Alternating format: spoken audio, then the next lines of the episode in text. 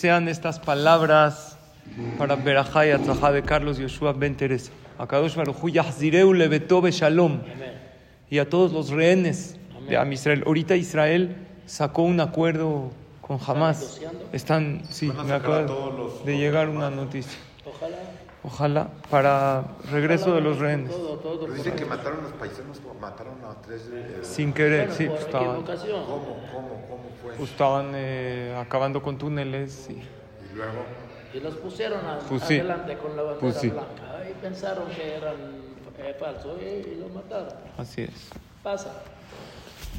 Señores, tenemos que tener la fe que Akadosh Barujú mueve todas las piezas y nosotros solamente hacemos el esfuerzo, el ishtadlut, pero todo depende de Hashem. ¿Saben ustedes en qué momento Dios deja de manejarte? ¿En qué momento? cuando tú confías en otra cosa que no es Hashem. ¿De dónde lo aprendemos? De Yosef. El Jobot Levavot dice, cuando alguien confía en algo que no es Dios, Hashem dice, yo te dejo en manos de aquello que confías. O sea, si uno va al doctor y uno dice, este doctor me va a curar, entonces ¿qué dice Hashem? Ok, te dejo en manos del doctor, pero el doctor es humano, puede fallar. puede- No me hago cargo de tu caso. Pero si tú dices, es difícil, yo voy al doctor y solamente voy al doctor como Ishtadlut. ¿Qué es Ishtadlut? Esfuerzo. Tengo que ir. Pero el que cura es Hashem. Entonces Hashem se encarga del caso de la persona. ¿De dónde lo aprendemos? Yosef Atzadik. Pero ahí lo de Yosef Atzadik no concuerda.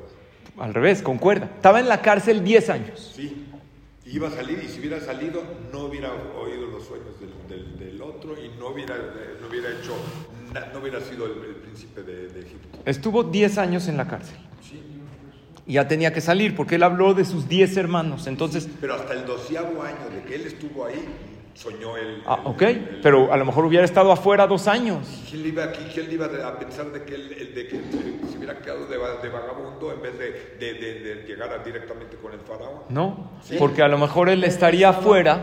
Él estaba en misión. Eh, No, él, él- afuera, afuera, ya no, ya, ya, ya, eh, cuando el faraón eh, soñó, él fue el doceavo año de, de Yosef, fue Claro. lo mandaron a llamar. Si no, lo, si, no hubiera, si no hubiera estado en la cárcel, no lo hubieran hecho ni príncipe, ni nada de nada. ¿Por qué no? Porque no, porque ya estaba, yo hubiera estado afuera, ya no. ya Afuera, no- ya no él, él ya había interpretado los sueños y le dijo al Sara Mashkim, ve, Izkartani, le dice, me vas a, le dice, acuérdate de mí y recuérdame delante de Paró. Sí, entonces, vamos a decir que el Sara Mashkim le- lo recordaba.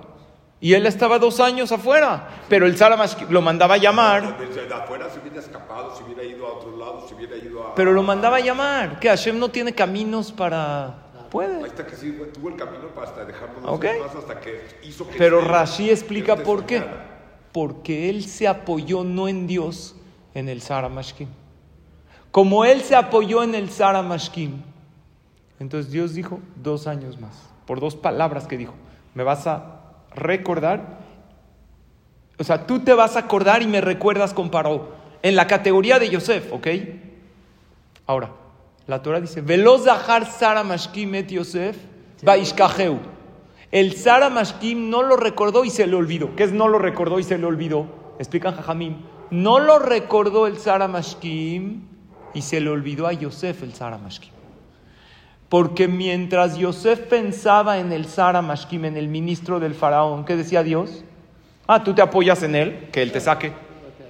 Pero en el momento que Yosef dejó de pensar en el Sara Mashkim, entonces ¿quién se apoyó? Pues en. El Sara Mashkim se le olvidó y Yosef dijo, me va a recordar, me va a recordar. Pasan dos años, dice, ya, este ya se le olvidó. Entonces yo no me apoyo en él, me apoyo en Dios. Dice Dios, te apoyas en mí yo me encargo. En la mañana nosotros decimos varias verajot en la mañana de agradecimiento a Hashem. Que el que quiere realmente vivir feliz, que las diga con concentración. Empezando por el Modé Anile Faneja. Gracias Dios. Pero hay dos verajot que a mí personalmente me llegan mucho al corazón. Porque son dos verajot de fe. Todas las verajot de la mañana Pokea Jibrim, gracias por ver, gracias por tener ropa, gracias por caminar, por caminar erguido. Matira Surim, por estar libre, está maravilloso. Pero hay dos verajot que tenemos que vivir con ellas para vivir felices. La primera es Baruch Hashem melech haolam she'asali kol tzorki. Tengo todo lo que necesito para ser feliz. Hoy la vida está como tiene que estar. Ojalá y Dios me mande, pero hoy puedo ser feliz con lo que tengo. Y dos, Baruch atah Hashem Elokeinu melech haolam hamechin mitzadeh gaber. Dios prepara los pasos de la persona. Y yo no quiero caminar solito, Hashem. Yo quiero que tú estés conmigo en cada paso y paso. Porque si yo creo que yo voy a donde quiero ir, a lo mejor Dios me deja. Ve, pero a lo mejor no es el mejor lugar. Tú controla mis pasos, Akadosh Baruch. Les voy a contar sobre un soldado de Israel que se llama Inon Cohen. Este soldado, él estaba en la Tzabá, en Golani, y él tiene una historia muy interesante. Porque él, Barminan, no tiene pies. Está en una silla de ruedas. Es un orador motivacional. Da pláticas motivacionales a gente que ha perdido miembros en Piguim, en atentados terroristas. Y él cuenta su historia. ¿Saben cuál es su historia? Él estaba en un entrenamiento de misiles RPG y ese día estaba muy cansado porque habían tenido también otros entrenamientos muy cansados. Y en eso el Mefaked, el general de su grupo, estaba explicando cómo estos misiles y cómo funcionan y cómo se disparan. Entonces él estaba muy cansado y se quedó dormido. El Mefaked le dice, Inón, párate. Necesito que escuches esta explicación. Inón se para. Al minuto, al Mefaked se le dispara este mini misil. Y Barminan, Inón, no, sale volando su cuerpo para un lado y sus pies para otro lado. Lo llevaron al hospital. Baruch Hashem se recuperó. Y él vive sin pies, pero a él le encantaba cuando tenía pies jugar básquetbol. Y ahorita juega básquetbol y es de los mejores en su categoría, porque tiene mucha agilidad. Habla con familiares de gente que tienen familiares que perdieron miembros y gente que también ellos mismos. Y él les dice lo siguiente, ustedes pueden sentirse víctimas y pobrecitos y jazitos y están en su derecho. Yo les aconsejo que me escuchen y puede cambiar su vida. Ustedes pueden demostrar, demostrarle al mundo y a ustedes mismos que pueden ser felices así como están. Porque por algo pasan las cosas. Y él le agradece a Dios por dos cosas. Número uno, porque el Mefaked me, pa- me puso de pie cuando estaba dormido. Porque si él no me hubiera puesto de pie, hubiera volado la cabeza, no los pies. Y número dos, él le agradece a Hashem que por esto que le pasó él puede alegrar a la gente y hablar con ellos y motivarlos. Porque si él no estaría en esa situación, dice, no tendría derecho a hablar con los demás. No, mira, la vida sigue, sí, porque tú no lo estás viviendo. Pero él, lo alenu, Barminan lo alenu, que siempre estemos sanos 120 años. Vean la manera de tomar las cosas. Por eso, Yosef Atzadik, él entendió cuando se hizo virrey de Egipto. Él dijo, ah, ahora entiendo los caminos de Dios. Por algo Dios me puso en este lugar. Y de una manera increíble conoció a la que fue su esposa. ¿Con quién se casó Yosef? Con Asenat, que es la hija de Dina, hija de Jacob, que también fue milagrosamente, se puede decir, llegó a Egipto porque la corrieron de casa de Jacob, porque pensaban que, según lo que sucedió, no era judía en aquel entonces, porque venía de papá Goy, y antes dependía del papá y no de la mamá. La corrieron. ¿eh? Shechem ben Hamor violó a Dinah, y de ahí nació Asenat. Yosef dijo, ah, ya entiendo cómo Dios maneja todo. Y si vamos unas perashiot atrás, vamos a ver algo increíble. Jacob se pelea con un ángel, ¿verdad? Se empiezan a pelear durísimo. Cuando ya termina la pelea, el ángel le dice, bueno, ya me voy. Le dice Jacob, no, Lo. De aquí no te vas hasta que me des una veraja. No se entiende. Le viene a pegarle. Imagínense que alguien, Barmina, lo alenu, lo asaltan. Y el asaltante ya, bueno, ya se va. No, no, alto. No te vayas hasta que me des una veraja. ¿De qué hablas? Ya vete. Le vino a hacer daño. Jacob vino sabía que peleaba con un ángel, con el ángel de Sab. Pero Jacob razonó y dijo lo siguiente. Si él no me da una veraja, salí perdiendo. Perdí toda la noche peleando y salí cojo eh, de la pierna y no gané nada. Pero si me da una verajá, algo gané. Algo tengo que ganar de la situación. Y por eso le puso el nombre no Jacob, que es talón, sino Israel. Israel son las mismas letras que Li Rosh. Yo quiero ser una cabeza, quiero ser un líder bueno. Quiero sacar provecho y beneficio de toda situación, aún de las situaciones difíciles. Entonces Jacob vino y le dijo, dame verajá. Si no perdí toda una noche de pelea y salí cojo. Aunque sea, quiero una verajá de ti. Y esa verajá fue tan fuerte y tan poderosa que después Hashem estuvo de acuerdo con el nombre Israel. Y todos nosotros no nos llamamos Am Abraham, ni Am Isaac, ni Am Jacob, Am Israel. Porque Israel significa lucha, Israel significa fuerza, cabeza, porque siempre hay que levantar la cabeza. Por algo pasan las cosas, dice el Zohar Akadosh. Dios no se compara a cualquier eh, rey que ejecuta. ¿Por qué? Porque dice, una persona que ejecuta, que castiga, dice, pega con el martillo y cura con la venda. Así dice. Cuando el rey vamos a decir, condena a alguien a la cárcel, ¿qué hace? Ese es el martillo, lo duro. Y luego lo saca y a lo mejor lo reúne con su familia. Igual un doctor, cuando tiene que cortar, lo hace con cuchillo, saca sangre y cuando tiene que curar, pone la venda. Dice el Zohar Kadosh, Dios pega con martillo y cura con martillo. ¿Qué significa cura con martillo? El martillo duele. Cuando está mandando el golpe, ahí te está mandando la curación, pero no lo puedes ver. ¿Escucharon alguna vez de un jajam muy grande que se llamaba Rab Shach? ¿Escucharon? ¿Tú escuchaste, Marcos? ¿Escucharon de Rab Shach?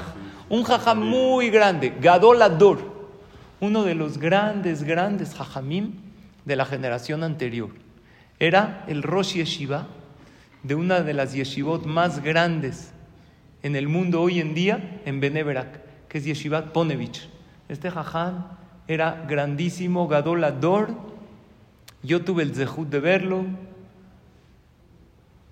Falleció, no sé, creo que 100 años, muy grande, mucha Torah. Y él llegó a Eretz Israel y llegó a ser uno de los hajamim más grandes, porque hay Rashi Yeshivot, gente que tiene Yeshivot, pero nada más lideran a su yeshiva. Este hajam lideraba a todo Am Israel. Todo mundo le preguntaba y Hashem le mandaba las respuestas en la boca. ¿Vieron esos grandes hajamim? Tienen Ruach HaKodesh, inspiración divina. Uno les pregunta un consejo y como que viene de Dios la respuesta. Le dicen a uno exactamente qué hacer. Rabshah tuvo una historia muy difícil.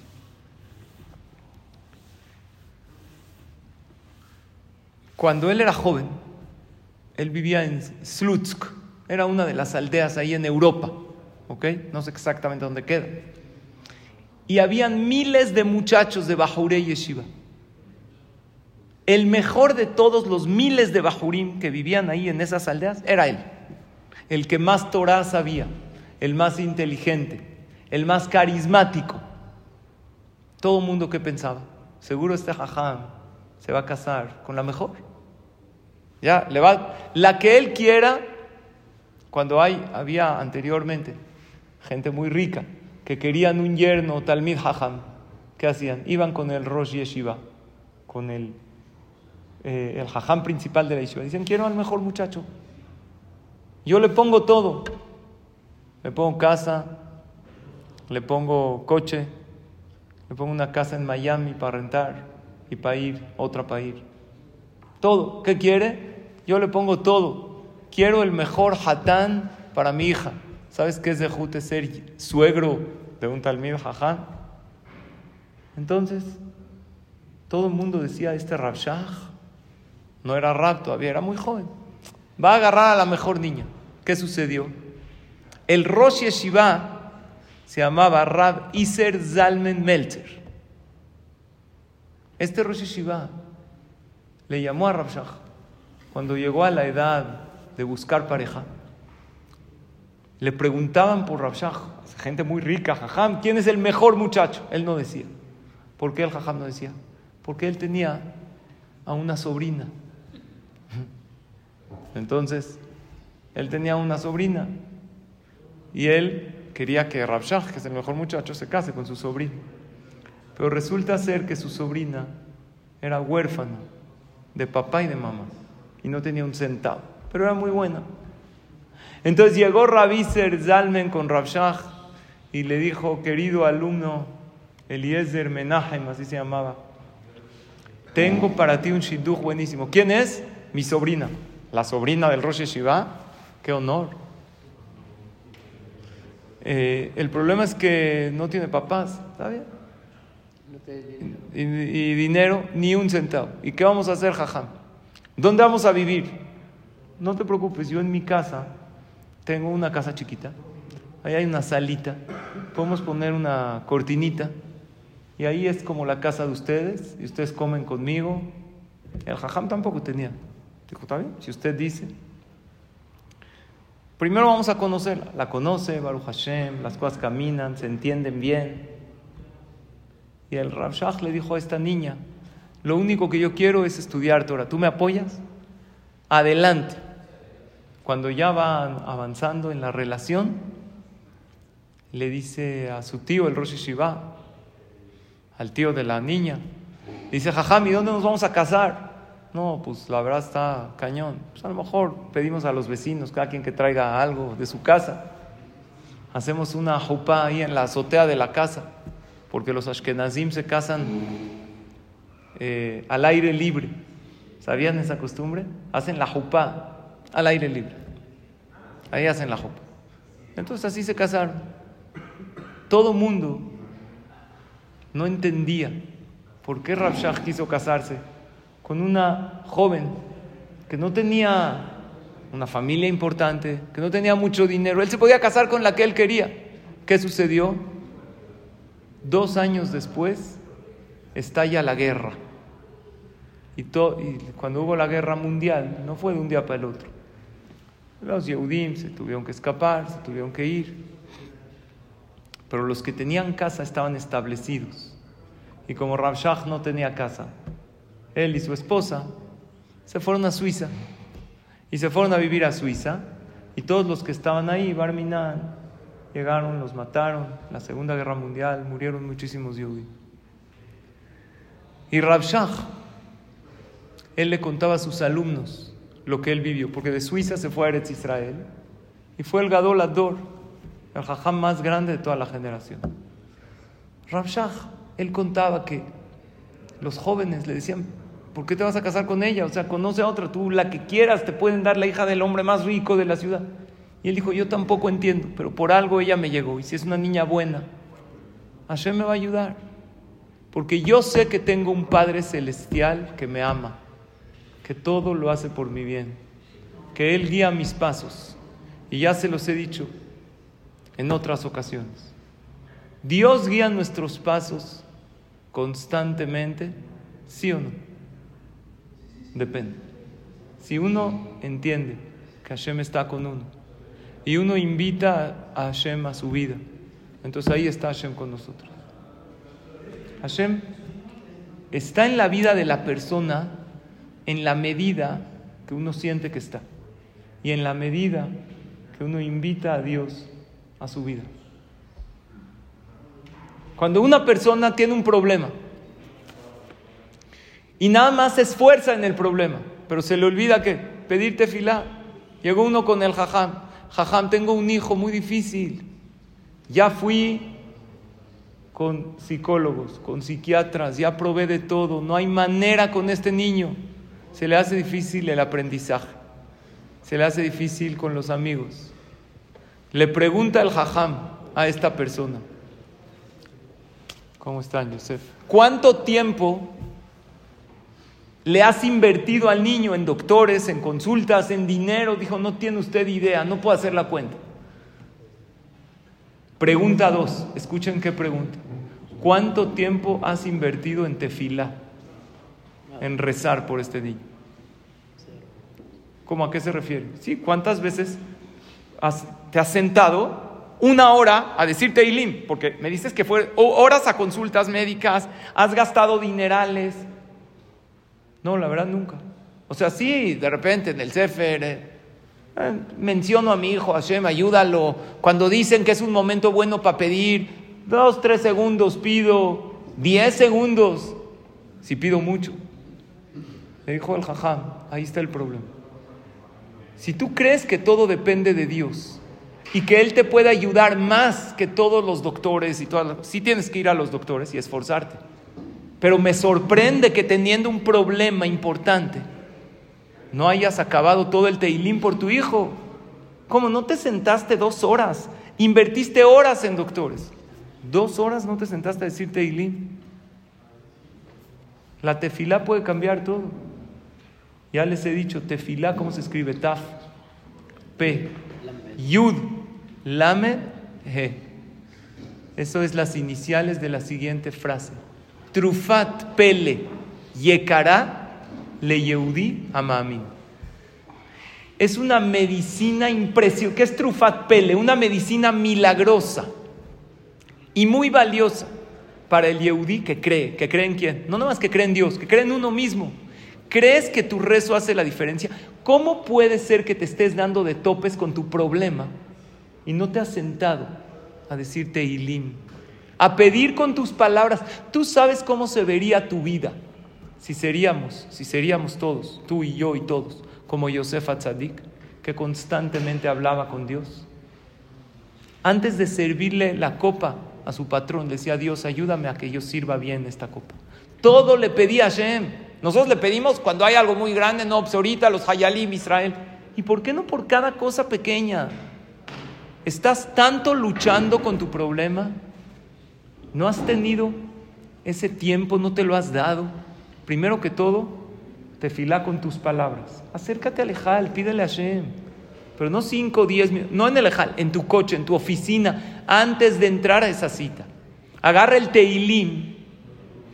El teilim, hay que, hay que saber usar el teilim, porque cada teilim tiene un efecto especial. ¿Sabes que hay teilim exactamente para el problema que tú tienes y no los dices? Exacto, David Amelech lo hizo para ese problema que tú estás atravesando.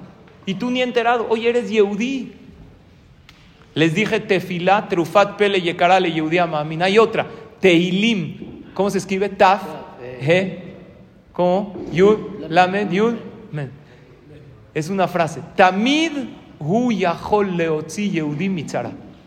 Siempre el teilim con tu fue puedes sacar al yehudí del problema. Pero hay que tener los ojos abiertos y saber que Dios nos manda todo. Escuchen esta anécdota. Había un hombre en Israel que lo alenu falleció su esposa. No nada más falleció su esposa, en el momento que fallece su esposa pierde todo su dinero. Malas inversiones, a lo mejor estaba triste, deprimido. La Gemara dice que toda la verajá del hombre es por la mujer, hay veces se ve a leguas. Este hombre perdió a su esposa y Barminan perdió todo su dinero. Lo único que le quedó fue su casa, algunas pertenencias y tenía en su casa una muchacha, una sirvienta que trabajaba en su casa. Era de confianza muchos años en su casa. En eso, escuchen qué historia maravillosa. Esta sirvienta le dice al hombre, al viudo, le dice, ¿qué le parece si de mi sueldo me descuenta un poquito y compra un boleto? Se llama en Israel loto. Loto es eh, como el melate de aquí. Descuéntemelo. Yo no sé comprar, yo no salgo, yo estoy todo el día en la casa. Usted pasa por ahí, hay uno en la esquina de la casa, cómpreme y descuéntemelo y avíseme si gané. Me avisa. Este hombre, Hazid, ya había fallecido su esposa, no tenía nada de dinero y le compraba cada vez el loto a quién? A la muchacha que trabajaba con él, que por cierto era judía. Un día, checando los resultados, ¿qué vio? Le pegó al gordo. Un premio de no sé cuántos millones de shekel. Él se pone a pensar y dice, mira, yo conozco, no lo- antes de avisarle, conozco a esta muchacha muchos años, trabaja conmigo, es de confianza. Ella está soltera, es una señora ya grande. Y bueno, el interés tiene pies. Entonces, pues si me caso con ella, empieza a pensar, pues a lo mejor si me caso con ella, pues el dinero va a ser de los dos. Pues ni modo que él vaya y le diga, oye, ¿te quieres casar conmigo? No. Entonces llegó y le dijo a alguien, oye, ofre- dile que a lo mejor ella está soltera, trabaja muchos años aquí, yo también soy viudo, pues a lo mejor, si se quiere casar conmigo. Entonces ella, cuando escuchó de esa persona, dice, qué honor, ¿tú crees que el patrón, el jefe quiera casar? Pues lo voy a convencer. Va con él y dice, sí, dice que sí. Y ella, bueno, pues a lo mejor eh, vamos a prepararnos para la boda, vamos a... Y dice, no, ya de una vez. ¿Para qué? ¿Qué tanto hay que Hacemos una boda chiquita, traemos al jajam, traemos los testigos y nos casamos. ¿Y él qué pensó decirle? Después de la boda, acabando el Sheba Berajot, le enseña el boleto, ¿qué le va a decir? No ganaste, ganamos. Es de los dos. ¿Está bien? Así fue, se casan, él la convence. Y le dice, no, conmigo vas a vivir toda la vida feliz, ¿verdad? Como todos, cuando uno es soltero, ¿qué le dice? No, yo te voy a dar todo, te voy a bajar el sol, la luna, las estrellas. A mí mi esposa me dijo, bueno, bájame la luna. Le dije, no puedo bajar ni la panza, ¿cómo quieres que baje la luna? Entonces, acabando el Sheba Berajot, la semana de la boda, él le dice a ella, ¿qué crees? No lo vas a creer. El boleto del este del loto, del melate, ganamos. Baruch Hashem, no nada más nos casamos, Dios nos mandó Parnasá. Ella le dice, me da mucha pena decirte. Dice, ¿qué pasó?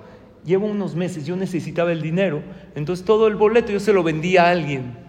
Entonces él me pagaba y yo dije, si gano, te lo pago a ti. Este hombre dijo, ¿cómo? Sí, sí, 100%. Le dijo, la verdad, no ganamos. Dijo, bueno, y él pensando, ¿ahora qué hago? Ya me casé. Entonces pues, se quiere divorciar. Se quiere divorciar. Él se casó por el dinero. Va con el jajam. Le dice, jajam, la verdad, así, así. Perdón, pero pues yo me casé porque ella ganó y ahorita pues no tiene el dinero. Dijo, ¿está correcto que me divorcie de ella o no? ¿Qué le dijo el jajam? Estás equivocado. Obvio no te puedes divorciar de ella. Es una buena mujer. Pero jajam, yo la verdad me casé porque ella se ganó el premio. Le dijo, ¿no estás viendo la mano de Dios? Todo lo que Hashem hizo para que tú te llegues a casar con ella. Que falleció su esposa. Que perdió todo su dinero. Que a la muchacha, esta sirvienta, se le ocurrió comprar el loto. Que, se le, que ganó. Y se le ocurrió vendérselo a alguien. ¿Qué quiere decir? Que Hashem quería obviamente, Hashem quería obviamente que tú te cases con ella y Akadosh Barujú quería juntarlos a ustedes dos y Bezrat Hashem vive con ella y así fue que vivieron felices para siempre. No sé si con mucho dinero, pero sí felices. ¿Por qué? Porque Hashem los juntó. Cuando uno entiende que Hashem nos va guiando paso a paso en la vida, ve las cosas con más fe, con más tranquilidad, se pone uno en manos de Dios y así a Kadosh Baruj hay que decirle, Dios, yo tengo todo mi plan del día. Bezrat Hashem voy a hacer esto, esto y esto y esto, pero tú haces las modificaciones, porque lo que tú creas que es correcto para mí, yo lo acepto. Bienvenido.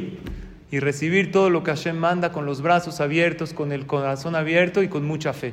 Y ojalá y veamos la mano de Hashem cada paso y paso de la vida, porque el que vive con la presencia de Dios, no nada más dice primero Dios, no nada más dice Bezrat Hashem, siente Bezrat Hashem, siente que cada paso en la vida es con la ayuda de Hashem. Entonces Hashem lo guía, lo lleva por el mejor camino. No siempre es de inmediato.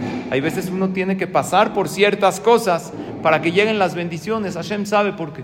Pero el que confía a Kadosh Baruj no lo defrauda y le va a hacer ver con sus propios ojos bendiciones, alegrías y salvaciones. Que tengamos todos pura veraja.